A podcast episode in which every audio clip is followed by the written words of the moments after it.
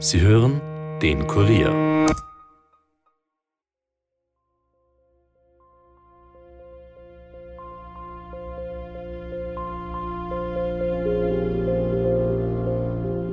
Sie hat unser Leben bestimmt, wirklich von der Geburt an bis jetzt noch immer.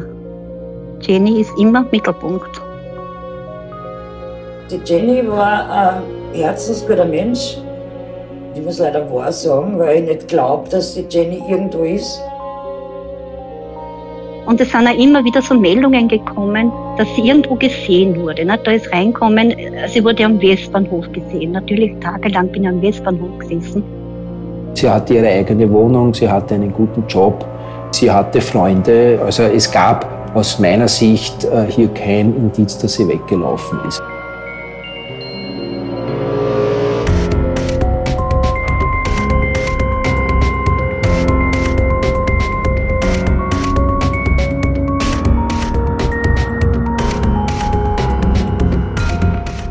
Herzlich willkommen zu Dunkle Spuren, dem True Crime Podcast des Kurier, in dem wir ungelöste Kriminalfälle aus Österreich neu aufrollen.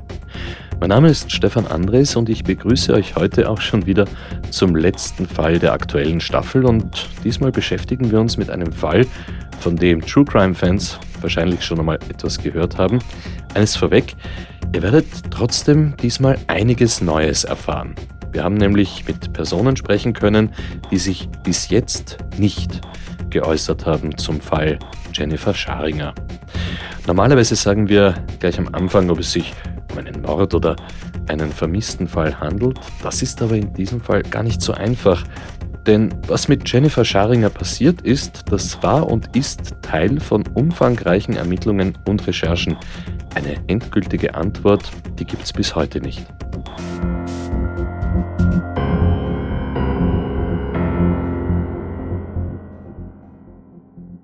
Fest steht aber, die 21-jährige Frau wird am 22. Jänner 2018 zum letzten Mal lebend gesehen. Unsere dunkle Spurenreporterin Michaela Reibenbein hat sich intensiv mit diesem Fall beschäftigt und ist jetzt natürlich auch hier bei uns im Podcaststudio. Hallo Michi. Hallo Stefan. Michi, wir haben ja wie immer im Vorfeld schon über den aktuellen mhm. Fall gesprochen und du hast mir erzählt, dass dieser Fall für dich überhaupt nicht neu ist. Naja, ich beschäftige mich schon ein paar Jahre damit, eigentlich schon von der ersten Polizeimeldung an. Also gut, du bist ja auch Teil vom Reporterteam hier im Kurier genau. und hast täglich mit solchen Meldungen zu tun.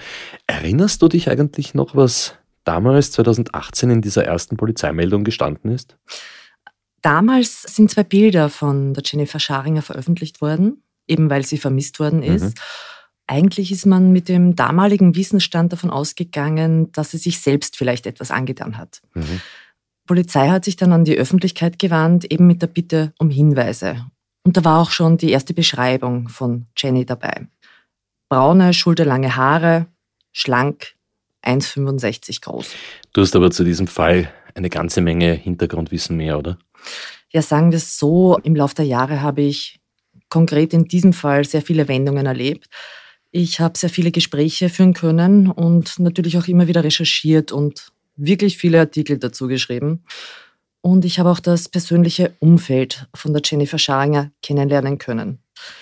Das waren tatsächlich auch sehr viele Momente dabei, die emotional sehr herausfordernd waren, auch für mich. Und ich bin in Wirklichkeit ja nur Beobachterin und Zuhörerin. Aber das ist schon ein Fall, höre ich da heraus, der dir sehr nahe geht. Naja, ich versuche schon eine gewisse Distanz zu behalten.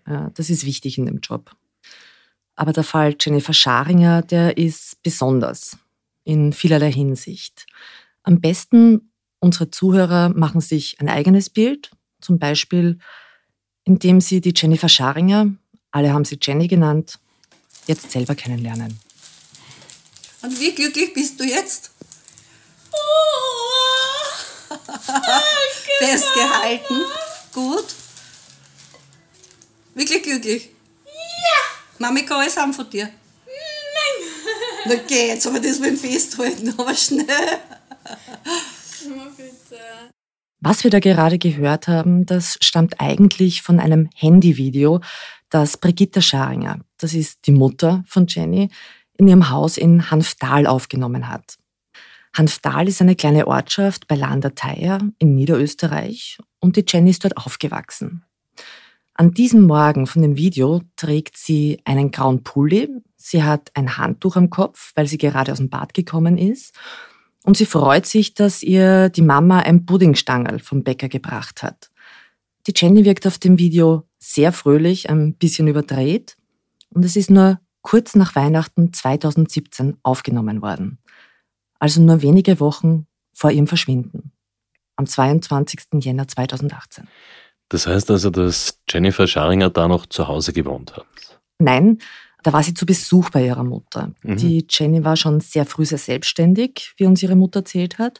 Und die Brigitte Scharinger hat mit ihrem Mann ein Motorradgeschäft gehabt. Außerdem war sie Lehrerin. Aktuell ist sie in Pension. Und ich habe sehr ausführlich mit ihr gesprochen. Wegen Corona hat es leider nicht geklappt, dass wir uns persönlich treffen. Wir haben das dann übers Telefon gemacht. Die Jenny ist das Geschenk meines Lebens gewesen, ja. Das war, ja. Ja, und die Jenny ist auf die Welt gekommen und äh, sie hat zwei, also zwei Schwestern, die waren in der Pubertät, von 13. Die Jenny ist praktisch ein Einzelkind mit drei Müttern.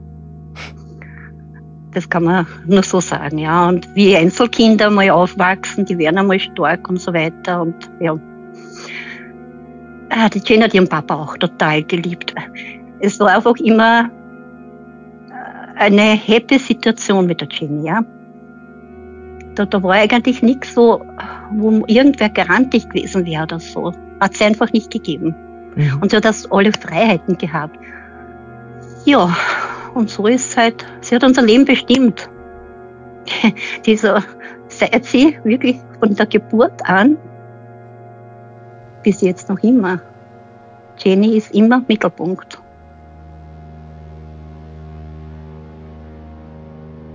Aber natürlich hat es auch Probleme gegeben, speziell dann in der Pubertät. Die hat immer alles bestimmt aber nicht im negativen Sinn, ja. Der hat nicht einmal in der Pubertät, es hat viel Diskussionen gegeben in der Pubertät, überhaupt, bis sie die Schule dann geschmissen hat. Aber es hätte keiner durchgebracht, dass die weiter in die Schule geht. Die war so willensstark, das, was sie wollte, hat sie immer durchgesetzt. Und das war immer gut, sie hat es dann eh im Positiven erledigt. Nicht? Mit 16 hat Jenny also die Schule abgebrochen und hat sich einen Job gesucht. Sie hat sich bei der Sozialversicherung in Wien beworben Damals hat es anscheinend wirklich viele Bewerber gegeben. Die Mutter hat von sogar 2000 gesprochen. Aber die Jenny hat es geschafft. Und sie ist dann auch mit 16 Jahren allein nach Wien gezogen, in die Wohnung ihrer Mutter in der Ospelgasse in Wien-Brigittenau. Und sie hat das trotz ihres jungen Alters sehr gut auf die Reihe bekommen. Also sie hat gar keine Probleme gehabt, in Wien Anschluss zu finden. Jenny hat dann auch noch die Matura nachgeholt und hat angefangen, Just zu studieren. Naja, also Arbeit, Studium, das klingt schon so, als hätte Jennifer Scharinger durchaus ein sehr erfülltes Leben geführt. Ja, auf alle Fälle. Gut, jetzt haben wir mal einen sehr groben Eindruck von dieser jungen Frau bekommen, aber Michi, kommen wir doch zu dem Tag, wo die Jennifer Scharinger verschwunden ist. Was hast du über diese Stunden herausgefunden? Ja, streng genommen müssen wir uns den Tag vor dem Verschwinden anschauen. Das war der 21. Jänner und der lässt sich ganz gut nachzeichnen. Angefangen hat es damit, dass Jenny mit ihrem Freund zu ihrer Mutter nach Hanftal gefahren ist. Da hat sie in der Früh geschrieben, dass sie eben rausfährt, weil sie ihre Lieblingsjogginghose nicht findet und die muss in Hanftal sein.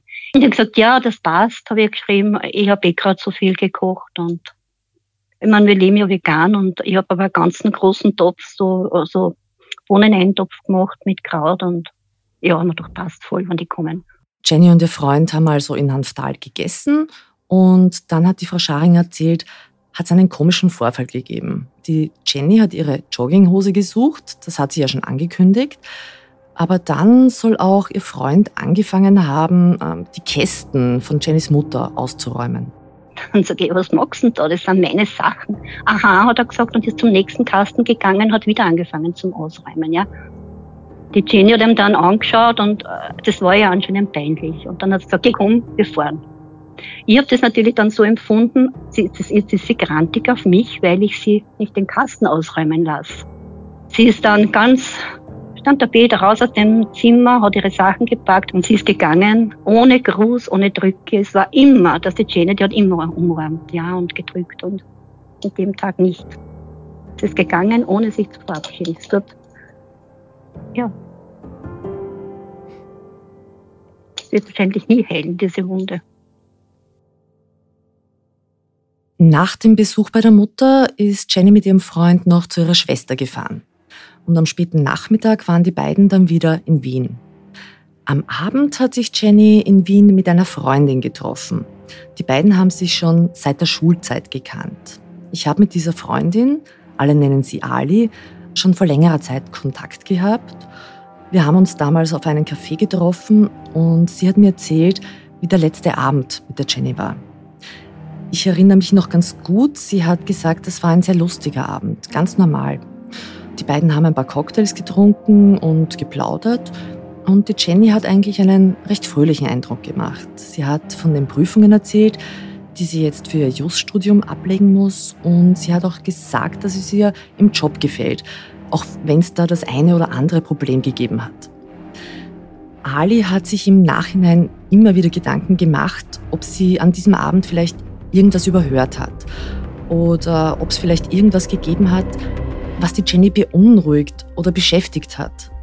Aber da war einfach nichts. Gegen Mitternacht hat die Jenny dann ihre Freundin noch nach Hause begleitet. Dann hat sie aber die letzte U-Bahn verpasst. Also hat sie ihren Freund angerufen. Der hat sie dann mit dem Auto abgeholt. Die beiden haben das Auto in einer Garage in der Universumstraße, das ist nicht weit von der Wohnung, abgestellt. Und von dort hat Jenny noch ein Selfie von sich und ihrem Freund mit dem Handy gemacht.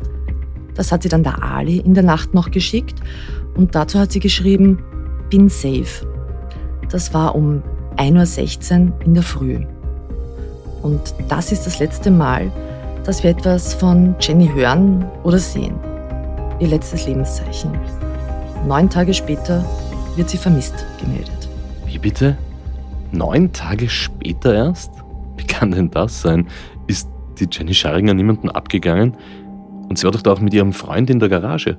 Ja, die Jenny ist da mit ihrem Freund in die Wohnung auch gegangen. Dann gibt es also doch noch jemanden, der sie danach gesehen hat. Mm, ja, aber zur Rolle dieses Freundes kommen wir noch in Kürze, weil zu dem Zeitpunkt beginnt es dann irgendwo ein bisschen mysteriös zu werden. Die Jenny antwortet ab diesem Moment nicht mehr auf Nachrichten oder Anrufe. Natürlich haben in der Zwischenzeit auch Freunde und auch die Mutter irgendwie versucht, sie zu erreichen. Aber bei der Jenny war das nicht so ungewöhnlich, dass sie sich ein paar Tage nicht meldet. Eben mit Arbeit und Studium, da hat sie recht viel Stress gehabt. Und deshalb ist da einfach auch niemand misstrauisch geworden. Ja, und wer hat dann diese Vermisstenanzeige gestellt? Ja, das war dann ausgerechnet ihr Chef. Mhm. Jenny hat eigentlich eben ein paar Tage Urlaub gehabt. Am 29. Jänner hätte sie dann wieder mit der Arbeit anfangen sollen. Als sie dann zwei Tage hintereinander unentschuldigt gefehlt hat, ist das natürlich aufgefallen, weil das hat so gar nicht zu ihr gepasst. Die Kollegen haben dann auch angefangen herumzutelefonieren. Und so haben sie erfahren, dass sich Jenny unmittelbar vorher von ihrem Freund getrennt und die Wohnung verlassen haben soll. Die haben sich dann natürlich große Sorgen gemacht. Und wenig später ist dann auch schon die Polizei vor der Tür ihrer Mutter in Hanftal gestanden.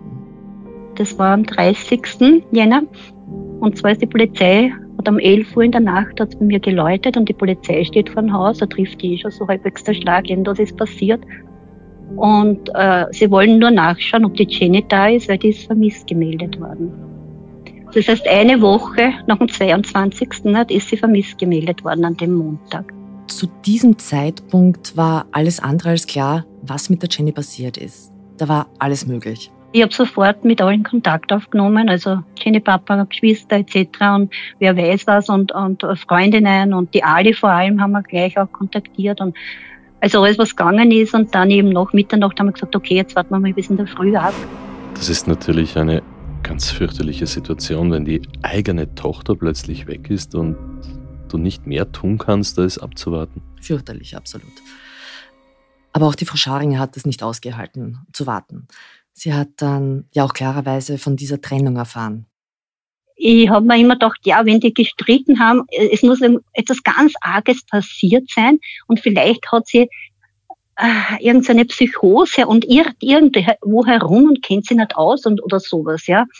Und habe natürlich geschaut in Wien und habe äh, die psychiatrischen Anstalten und die ganzen Obdachlosenheime und das alles, abgeklappert und Vermisstanzeigen aufgehängt und und es sind auch immer wieder so Meldungen gekommen, dass sie irgendwo gesehen wurde. Ne? Da ist reinkommen, sie wurde am Westbahnhof gesehen. Natürlich tagelang bin ich am Westbahnhof gesessen.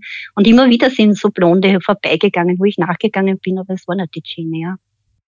Irgendwann hat die Frau Scharinger dann gemerkt, sie braucht Unterstützung bei der Suche nach ihrer Tochter. Und die hat sie sich geholt.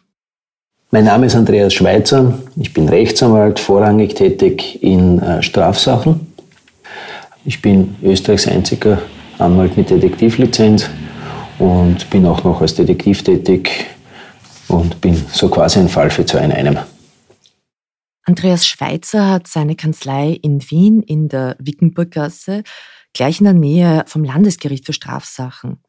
Sein Besprechungszimmer, in dem wir zusammengesessen sind, das ist sehr steril eingerichtet. Ein großer Tisch, ein paar Sesseln, ein paar Aktenschränke, mehr nicht. Wir haben ihn dort getroffen und mit ihm über diesen Fall gesprochen. Ich habe dann einen Anruf bekommen. Sie hat mir kurz den Fall geschildert und dann haben wir gesagt, ja, kommen Sie zu mir in die Kanzlei. Ich höre mir das Ganze an, äh, weil es einerseits äh, juristisch interessant, andererseits natürlich auch aufgrund meiner zweiten Tätigkeit äh, detektivisch. Und ja, dann ist sie zu mir in die Kanzlei gekommen und wir haben uns unterhalten über den Fall. Andreas Schweitzer ist dann im März oder April in die ganze Sache eingeschalten worden. Vorweg wurde einmal von äh, der Frau Scharinger geschildert, die Tochter ist weg. Da läuten sofort die Alarmglocken, was kann das sein? Ist sie abgehaut, weil sie es nicht mehr ausgehalten hat in der Familie? Ist sie entführt worden oder ist sie im schlimmsten Falle ermordet worden oder hat den Freitod gewählt? Also, äh, und das galt halt dann herauszufiltrieren, was können wir ausschließen? Was wir ausschließen konnten, ist, dass sie weggelaufen ist. Warum? Äh, sie hatte ihre eigene Wohnung, sie hatte einen guten Job, sie hatte Freunde. Also es gab aus meiner Sicht äh, hier kein Indiz, dass sie weggelaufen ist. Es wurde natürlich auch in diese Richtung ermittelt, aber das wurde auch äh, gleich seitens der Exekutive einmal ad acta gelegt und auch ich und Detektivkollegen haben da keine, keine Indizien gefunden, dass sie weggelaufen ist. Was den äh, Freitod betrifft, das konnten wir auch relativ schnell an der Akte legen, weil es hierfür auch keinen Anhaltspunkt gegeben hat, dass sie einen Suizid begangen hat. Warum auch? Äh, in Bezug auf eine Entführung, das haben wir kurz nochmal angeschnitten, aber da besteht überhaupt keine Indiz, dass entführt worden wäre, weil was hätte man von der Familie holen können. Schlussendlich blieb halt dann nur mehr der schlimmste Gedanke, dass halt äh, sie ermordet worden ist und man hat ihr ihren Körper ja, beiseite geschafft. Also der erste Eindruck war mal so, da stinkt es gewaltig. da hat Andreas Schweitzer dann eben auch in seiner Funktion als Detektiv angefangen, an dem Fall zu arbeiten. Zusammen mit der Polizei? In Absprache, ja, mhm. aber schon selbstständig. Also die äh, Maßnahmen, die ich äh, gesetzt habe oder die ich setzen kann, das kann ich so da jetzt nicht sagen, weil äh, die Ermittlungen nach wie vor laufen. Es bringt nichts, äh, wenn wir Ermittlungen setzen, die die Exekutive schon gemacht hat, und dann machen wir die gleichen noch einmal. Ja. Dann haben wir doppelt gemoppelt und äh, kommen zum gleichen Ergebnis. Äh, ich mache halt dann andere Sachen, die Exekutive äh, so jetzt keine Genehmigung dazu hat. sie könnte es tun, aber ich gehe halt dann ein bisschen anders vor. Okay, also als Detektiv sind manche Dinge erlaubt, wo sich die Polizei einfach schwer tut. Richtig. Okay. Aber über konkrete Dinge. Na, da kann ich jetzt, kann ich jetzt und darf ich jetzt keine Auskunft erteilen. Einen Moment mal. Wir haben doch gerade noch angenommen, dass die Jennifer vermisst worden ist. Und jetzt auf einmal sprechen wir von Mord? Als eine plausible Möglichkeit, ja.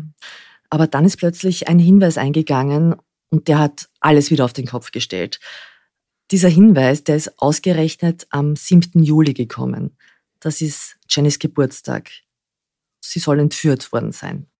Ja, die Freiheitsentziehung, das war auch äh, ein Ermittlungsansatz. Da hat es damals auch, äh, das weiß ich noch, ein Verfahren in Leoben gegeben, wo die Angeklagte damals äh, behauptet hat, dass ihr Ex-Freund die Jennifer da entführt, entführt, also festgehalten hat und eingesperrt hat. Aber das hat sich schlussendlich dann als Eifersuchts- oder äh, Trennungsgeschichte herausgestellt, wo die Frau gesagt hat, sie hat es nicht gemacht. Ja, aus den Akten heraus ist für mich klar, äh, sie hat äh, da versucht, ihrem Ex-Lebensgefährten eins auszuwischen.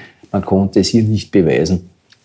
Ja, aber das hat sich dann äh, in quasi Luft aufgelöst. Ja, natürlich, wie wir das gehört haben, Polizei gleich hingefahren, nachgeschaut und so weiter, aber da, das, das konnte man dann auch gleich wieder ausschließen. Das ist wirklich eine wilde Geschichte, aber ja, zumindest gut, dass das dann relativ rasch aufgeklärt worden ist. Michi, wir haben jetzt schon so einiges gehört, was man in diesem Fall mit großer Wahrscheinlichkeit ausschließen kann. Mhm. Und dass wir ja eigentlich vom Schlimmsten ausgehen müssen, also von Mord. Aber über die Person, mit der Jenny auf alle Fälle noch nach diesem Foto aus der Tiefgarage Kontakt gehabt haben muss, ich spreche natürlich von ihrem Freund, haben wir eigentlich noch fast überhaupt nichts erfahren. Dabei muss er doch eine ganz, ganz wichtige Rolle in diesem Fall spielen. Er muss doch wissen, was nach diesem Foto passiert ist. Natürlich, das stimmt. Und von ihm stammt ja auch die Information, dass es kurz vorher zu dieser Trennung gekommen ist. Wir hätten gern mit ihm persönlich über das alles gesprochen. Das war leider nicht möglich. Er will das nicht. Er hat auch bisher nie mit Medien über den Fall Jenny Scharinger gesprochen. Aber wir wissen aus mehreren Quellen, was er dazu zu sagen hatte. In Bezug auf die äh, Beziehung, die da quasi am ähm, Ausklingen war, äh, da hat es dann äh, im Zuge einer Einvernahme des Lebensgefährten wurde die Aussage getroffen, ja, in der Früh hat sie quasi gesagt, ich will nicht mehr, schleich dich, du hast jetzt, weiß ich nicht, drei, vier Tage Zeit, da zu verschwinden. Und dann hat die Jennifer einfach Hals über Kopf die Wohnung verlassen. Was wir auch wissen ist, dass Jenny den jungen Mann circa ein Jahr vor ihrem Verschwinden kennengelernt hat. Im September ist er dann zu ihr in die Wohnung nach Wien gezogen. Er ist dann klarerweise auch von der Polizei befragt worden. Und da hat er dann auch über die Trennung gesprochen? Ja, unter anderem. Er hat das dann so geschildert, nachdem er die Jenny in der Nacht abgeholt hat, sind die beiden schlafen gegangen. Er war dann am nächsten Tag schon früher munter. Wie die Jenny dann aufgestanden ist, hat er sie gefragt, ob er sie zur Arbeit bringen soll. Moment mal, ich habe geglaubt, die Jennifer war auf Urlaub. Stimmt ja. Also sie hatte ja Urlaub. Das ist schon einmal ein bisschen komisch in diesem Fall. Okay. Und wie ist es dann weitergegangen? Ganz plötzlich soll die Jenny aggressiv geworden sein. Sie soll ihm vorgeworfen haben, dass er nichts tut, dass er nichts kann. Und dann soll sie zu ihm gesagt haben, dass er sich jetzt trennt. Er soll seine Sachen aus der Wohnung bringen. Dann soll sie aus der Wohnung gestürmt sein, ohne irgendwas mitzunehmen. Also weder Geldbörse, Ausweis oder Handy. Also völlig ohne Vorwarnung ist es dann plötzlich zu dieser Trennung gekommen, ohne irgendeinen Anlass? Das wirkt ein bisschen seltsam, ne? Das ist nicht das Einzige, was an dieser Version seltsam bleibt. Da kommt noch einiges mehr. Oder würdest du in deiner Wohnung Kameras installieren Und zwar so, dass deine Freundin nichts davon mitbekommt? Wahrscheinlich nicht, ne? Aber da sprechen wir bitte gleich noch ausführlicher darüber, Michi. Gern. Vorher machen wir aber noch eine ganz kurze Werbepause. Boah, der Fall ist so spannend. Ich möchte gleich wissen, wie es weitergeht. Aber langsam bekomme ich Hunger. Zum Glück habe ich heute die nächste Box von HelloFresh bekommen. HelloFresh liefert mir jede Woche alle Zutaten und Rezepte für mein Essen direkt an die Haustür. Zuletzt habe ich mir einen Honig-Teriyaki-Burger mit Potato Wedges gemacht. Die Wedges waren mit Sesam. Eine tolle Idee und super gut. Und dank der perfekten Anleitung ist das Kochen wie von alleine gegangen. Meist muss es bei mir ja schnell gehen, aber am Wochenende habe ich Zeit gehabt und die vegetarischen Penne mit Basilikumsoße und Ofengemüse gemacht. Ein Traum. Vor allem die Pinienkerne obendrauf. Es gibt so viele verschiedene Gerichte, da wird einem nie fad. Und für alle dunkle Spurenfans habe ich jetzt ein exklusives Angebot. Mit dem Code HF-Spuren erhaltet ihr auf die ersten vier Boxen verteilt je nach Boxgröße bis zu 80 Euro Rabatt in Österreich und bis zu 90 Euro Rabatt in Deutschland. Und für unsere Hörer in der Schweiz, ihr bekommt bis zu 140 Schweizer Franken Rabatt. Wieder je nach Boxgröße aufgeteilt auf die ersten vier Boxen. Und der Versand der ersten Box ist für alle obendrauf gratis. Geht also einfach auf hellofresh.at und gebt beim Gutscheincode HF-Spuren ein. Das ist hellofresh.at, Gutscheincode HF-Spuren. Alle Infos und einen direkten Link zur Aktion findet ihr auch in den Show Notes und in der Beschreibung. Und jetzt zurück zum Fall.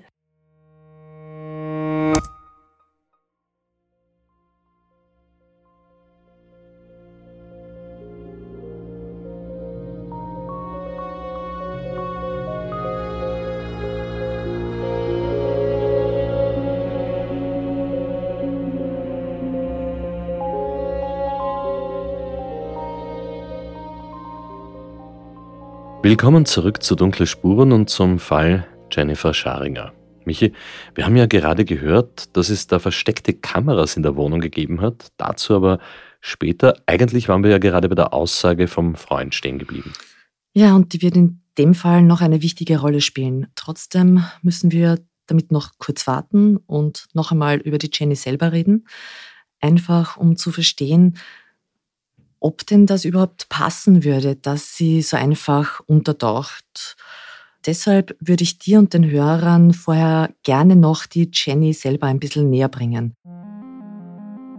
Der, der die Jenny kennt oder noch immer ihre Freunde, ja, die sagen eigentlich das Gleiche. Die, wer sich an sie erinnert, ja, der sagt, es, sie hat diese Gabe, ich weiß nicht, wie ich das jetzt nennen soll, ja, vielleicht ist das ein blöder Ausdruck, aber ich nenne das jetzt einmal so diese bedingungslose Liebe zu allem und jedem gehabt. Mhm. Die hat, in der Früh hat sie mir angerufen, sie war gerade am Rochusmarkt um ein frisches Gipfel und sie hat schon mit dem Bettler geteilt, der vor der Sozialversicherung oder irgendwo dort sie immer sitzt. Ne? Dann, dann war sie happy den ganzen Tag, weil sie das gemacht hat. Das war sie. Also ein sehr sozialer Mensch auch. Sehr, sehr sozial und ich habe auch die, ganz frei die Wahl gelassen, ob sie sich irgendwo engagieren möchte. Und sie ist zur, Sozial zu der Sozialistischen Partei gegangen, war da in der Jugendorganisation drinnen. Und ich habe es total richtig empfunden. Das war ihres. Mhm. Also sie war nicht nur sozial, sondern total empathisch dazu, ja. Also wenn sie mit Freunden oder so, äh, sie hat sich für jeden eingesetzt, wollte immer alles wissen, warum das so ist und warum sich der Sorgen macht. Und ja, ich weiß nicht, ich denke mir es ist einfach dieses jemand anderen annehmen, so wie er ist. Und das hat sie bei jedem gemacht. Uns ist auch erzählt worden, dass die Jenny sehr spontan war. Vielleicht sogar manchmal impulsiv. Also, dass sie nach einem heftigen Streit zum Beispiel für ein paar Tage bei einer Freundin untertaucht, das hat sich auch ihre Mutter durchaus vorstellen können einfach, damit man ein bisschen runterkommt, ein bisschen durchschnaufen kann. Aber so lange, also das passt schon einmal gar nicht. Wir haben ja auch schon gehört, dass die Jenny mit 16 nach Wien gezogen ist, eben in diese Wohnung in der Ospelgasse. Und diese Wohnung, die gibt es noch immer. Die Mutter hat uns erlaubt, dass wir hineinschauen. Eva hieß, das ist die Hausbesorgerin, die hat uns aufgesperrt.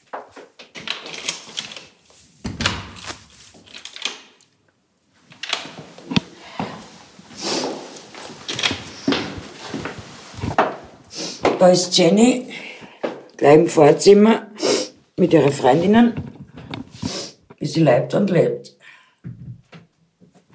Stand das schon immer da? Das hat die Mama dahergestellt.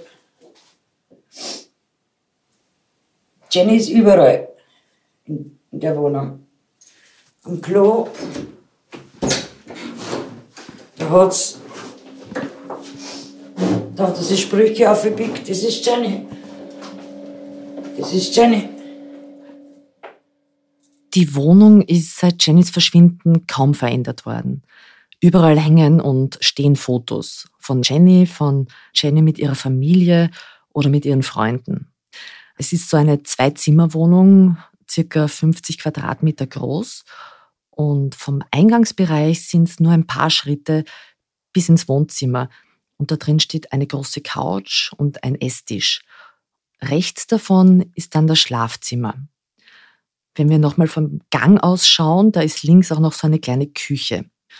Und die Hausbesorgerin, die Frau Hies, die hat eben einen Schlüssel für die Wohnung.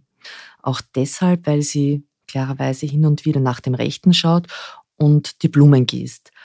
Das Verhältnis zwischen ihr und der Jenny, das war wirklich gut. Die Frau Hies hat das auch so ein bisschen beschrieben wie die Rolle bei einer Ersatzmama. Herzlich. Herz, wir, also wir haben uns, was ich in der Woche zweimal gesehen, wenn es runtergekommen ist oder sonst irgendwas, wenn es fortgegangen ist oder dreimal in der Woche. Aber herzlich alles, muss ich sagen. Und sie hat gewusst, wenn es Probleme hat, dass sie jederzeit zu mir kommen kann. Also, also so, so, auf sowas hätte ich mich gefreut, wenn ich so eine Tochter gehabt hätte, muss ich sagen. Ich habe keine Kinder, aber wirklich, muss ich sagen. Die Jenny war ein herzensguter Mensch. Ich muss leider wahr sagen, weil ich nicht glaube, dass die Jenny irgendwo ist. Für mich gibt es keine andere Alternative, als dass das tot ist. Muss ich sagen. Aber die hat den Arm genommen, was denn schlecht gegangen ist oder sonst irgendwas. Also da hat die Chemie passt und alles. Wir haben beim Gespräch mit der Frau Hies auch sehr stark gemerkt, wie nah ihr das alles geht, dass die Jenny verschwunden ist. Als sie uns die Fotos zum Beispiel gezeigt hat, da sind ihr wirklich die Tränen gekommen. Sie hat die Jenny liebevoll eine wilde Heng genannt, ja, auch weil die Jenny eben so selbstständig war und weil sie sich hin und wieder auch die Haare bunt gefärbt hat. Die Frau Hies, die hat bisher nie mit Medien darüber gesprochen. Für uns hat sie zum Glück eine Ausnahme gemacht, weil Frau Hies hat auch eine interessante Beobachtung gemacht. Sie bekommt eben auch sehr viel mit, weil sie klarerweise viel im Haus unterwegs ist, zum Beispiel wenn sie die Gänge reinigt. In dem Fall ist sie aber mit einer anderen Hausbewohnerin zusammengestanden und hat geplaudert. Und dann ist die Jenny aus ihrer Wohnung gekommen. Das soll angeblich am 22. Jänner 2018 gewesen sein. Das ist der Tag, an dem Jenny verschwunden ist. Ich habe die Jenny in, am Vormittag gesehen, es war gegen Mittag war das. Ich bin mit einer Dame unten im Erdgeschoss gestanden und die Jenny ist runtergekommen, total weiß. Weiß, kann man sagen. Also so hat noch nie ausgeschaut. Sie war immer ein hellerer Typ und alles, weil sie auf Schminke da was nicht so viel Wert gelegt hat im normalen Alltag. Aber sie war weiß. Und ich sagte, Jenny, was ist mit dir? Und da hat sie aber gesagt, das hat das erste Mal gemacht. Ich habe es auf der Jacke genommen, genommen und sie hat zu mir gesagt, ich habe jetzt keine Zeit, alles in Ordnung. Und war weg. Aber ich habe sie so noch nie so verstört, noch nie gesehen in die Jahre. Jetzt Moment einmal, das ändert doch einiges. Auf einmal haben wir jemanden, der Jenny dann doch noch gesehen hat? Ja, die Aussage ist aber ein bisschen wackelig, das muss ich gleich dazu sagen. Weil wir müssen jetzt natürlich auch bedenken, als die Frau Hies von der Polizei dazu befragt worden ist, ist da auch schon einige Zeit vergangen. Und sie war sich damals auch nicht ganz sicher, welcher Tag das gewesen ist. Jenny hat ja angeblich auch gesagt, dass sie in die Arbeit muss. Aber wir wissen ja, dass sie Urlaub gehabt hat. Mhm. Die Frau Hies hat beschrieben, dass Jenny an diesem Tag hell gekleidet war.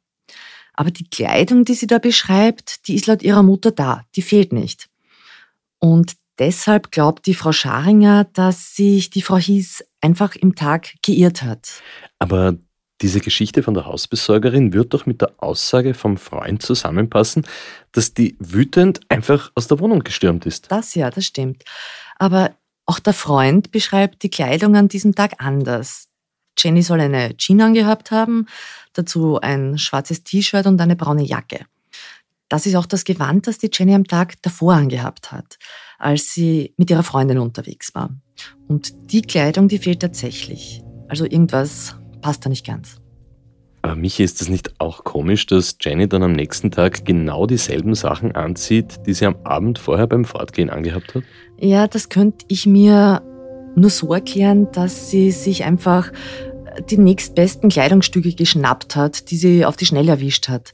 Also wenn man halt ganz dringend aus der Wohnung will. Aber ja, natürlich, das ist ein Gedanke. Mhm. Sag mal, fehlt sonst irgendwas? Ja, komischerweise eben eine Decke mit Tigermuster, die hat Jenny mal geschenkt bekommen. Aber viel komischer ist, dass sonst alles da war. Wie meinst du das? Jenny soll die Wohnung verlassen haben, ohne ihre Sachen mitzunehmen. Also weder das Handy noch ihre Geldbörse oder ihren Reisepass. Ihre ganze Handtasche ist gleich beim Eingang gestanden. Ja, das wird nur zusammenpassen, wenn sie wirklich nur ganz schnell eine Runde um den Häuserblock hat gehen wollen, um, ja, um Dampf abzulassen. So ist es. Also nur dann, wenn man ohnehin gleich wieder zurückkommen will. Aber ihr Freund war ja dann noch in der Wohnung. Ist die Jenny nicht wiedergekommen? Ihr Freund war dann sogar noch einige Stunden in der Wohnung. Er hat der Polizei gesagt, eben, dass er komplett durch den Wind war und dass er das alles einmal verdauen musste. Und Jenny sei nicht mehr gekommen. Da hat er sich dann ins Auto gesetzt und ist zu seinen Eltern ins Waldviertel in Niederösterreich gefahren. Aber er ist wieder zurückgekommen in die Wohnung. Warum? Ja, er musste ja seine Sachen aus der Wohnung holen. Und deshalb ist er mit seinen Eltern noch zweimal nach Wien gefahren. Da sind aber die Gegenstände, Hände, Geldbörse und so weiter noch dort gelegen, was ein bisschen unüblich ist dass man das dort dann drei, vier Tage liegen lässt. Und der hat sich dann gesagt, das ist, ja, wundert ihm nicht, ja, wie auch immer, und hat aber keine Vermisstenanzeige gemacht. Ja. Sie war einfach halt nicht da. Ja. Und er hat dann seine Sachen geholt, aber ja, dass er sich da Gedanken gemacht hätte, wo sie ist, das nicht.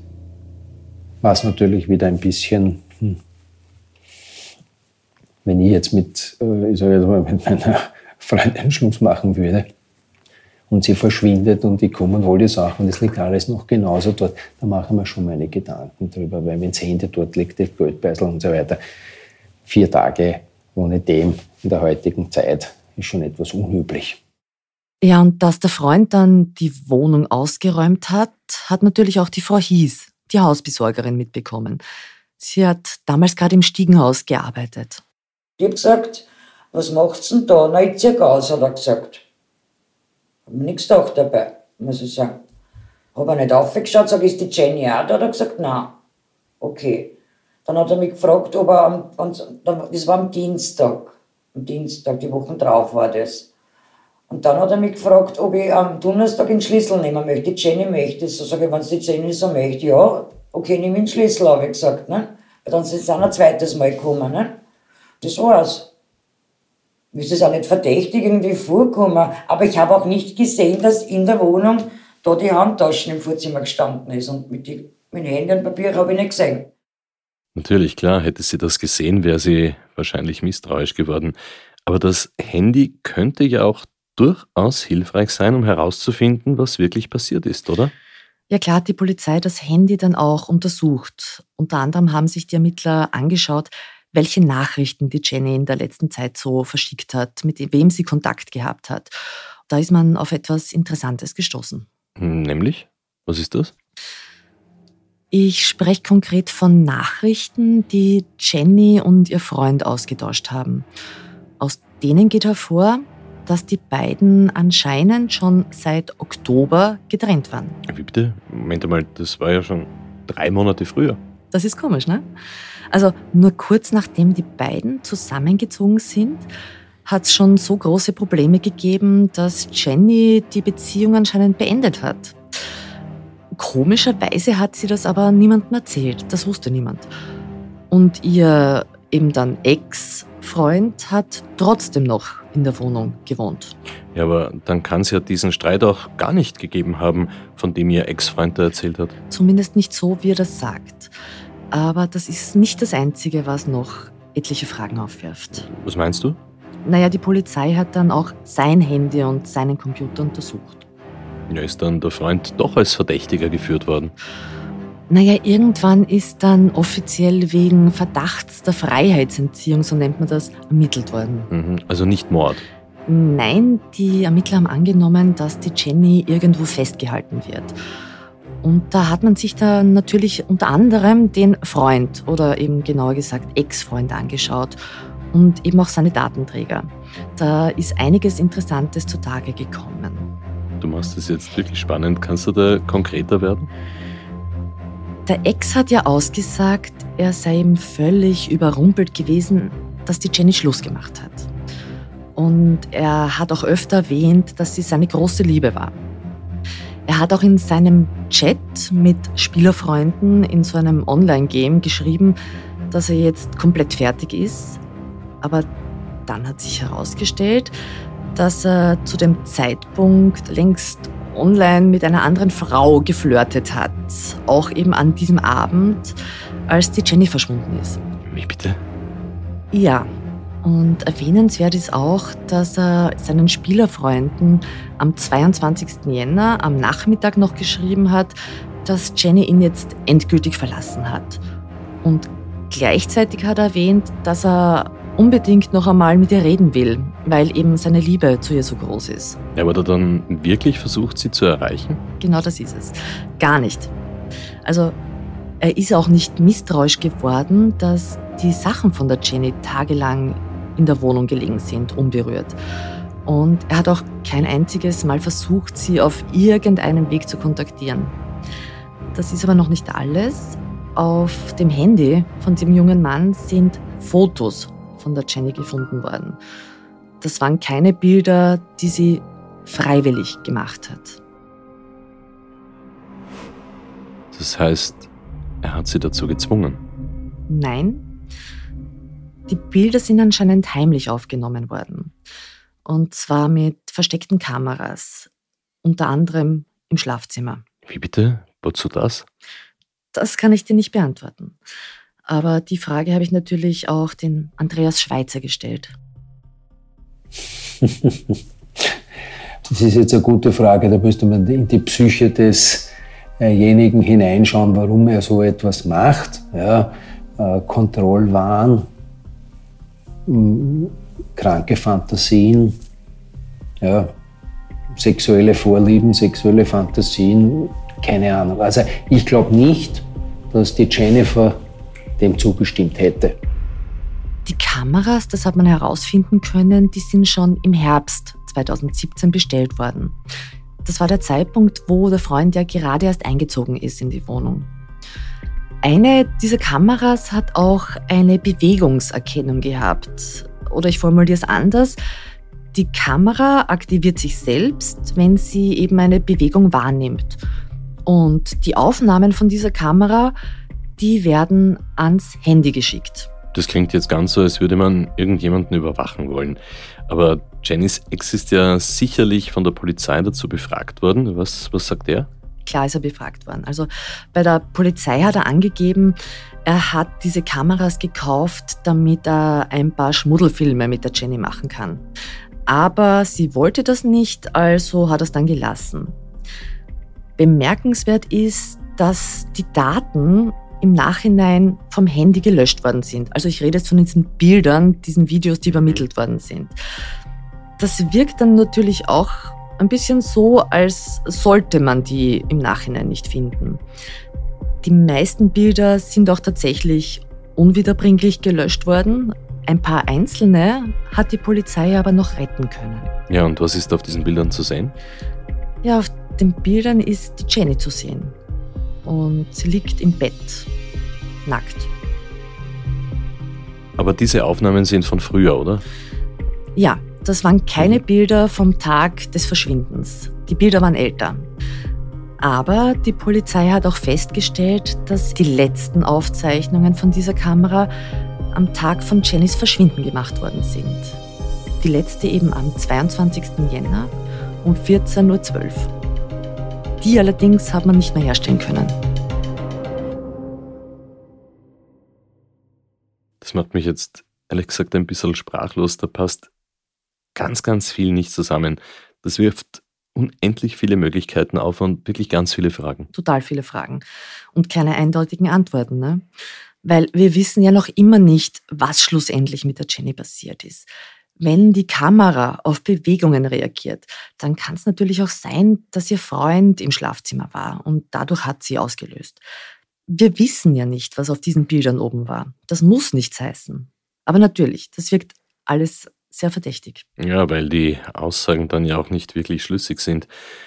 Manches lässt sich einfach nicht in Einklang bringen bei der Geschichte, aber die Polizei hat ja auch ganz, ganz andere Möglichkeiten. Also wenn es da einen Verdacht gibt, dass irgendwas in dieser Wohnung passiert ist, dann finden sich doch normalerweise Spuren. Natürlich wurde das untersucht. Es sind auch mehrmals Polizeihunde zum Einsatz gekommen. Die Wohnung ist natürlich dann auch nach Blutspuren untersucht worden, aber da war nichts, also da konnte nichts gefunden werden. Was man dann aber festgestellt hat, ist, dass ein großer Koffer aus dem Kellerabteil fehlt. So groß, dass man darin theoretisch jemanden transportieren könnte? Anscheinend ja.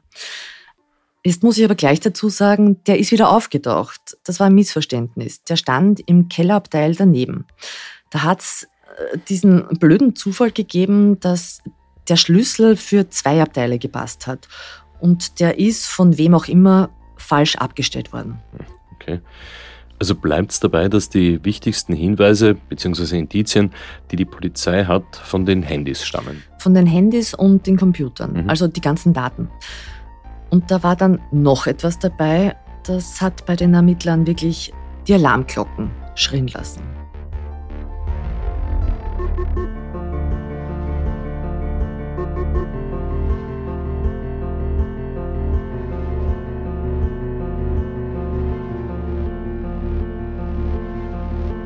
Und was da bei den Ermittlern die Alarmglocken hat schrillen lassen, das hören wir im zweiten Teil des Falls Jennifer Scharinger.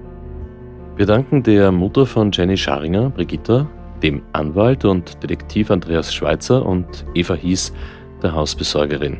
Und wenn ihr, liebe Zuhörerinnen und Zuhörer, Hinweise zum Fall Jennifer Scharinger habt, dann meldet euch bitte beim Landeskriminalamt Wien unter der Wiener Telefonnummer 01 31 31 0 33 800. Noch einmal 01 für Wien 31 31 0 33 800 oder natürlich auch äh, bei uns unter dunklespuren.kurier.at. Folgt uns auch gerne auf Instagram unter www.instagram.com slash dunkle Spuren. Dort haben wir jede Menge zusätzliches Material auch zu diesem Fall für euch. Wenn euch diese Folge gefallen hat, dann lasst uns bitte eine gute Bewertung auf Apple Podcasts und Spotify und erzählt euren Freunden davon. Dunkle Spuren ist ein Podcast des Kurier. Moderation Stefan Andres. Reporter Yvonne Wiedler, Valerie Kripp, Michaela Reibenwein und Elisabeth Hofer. Bei diesem Fall hat Leon Protz mitgearbeitet. Technik Daniel Jamanik.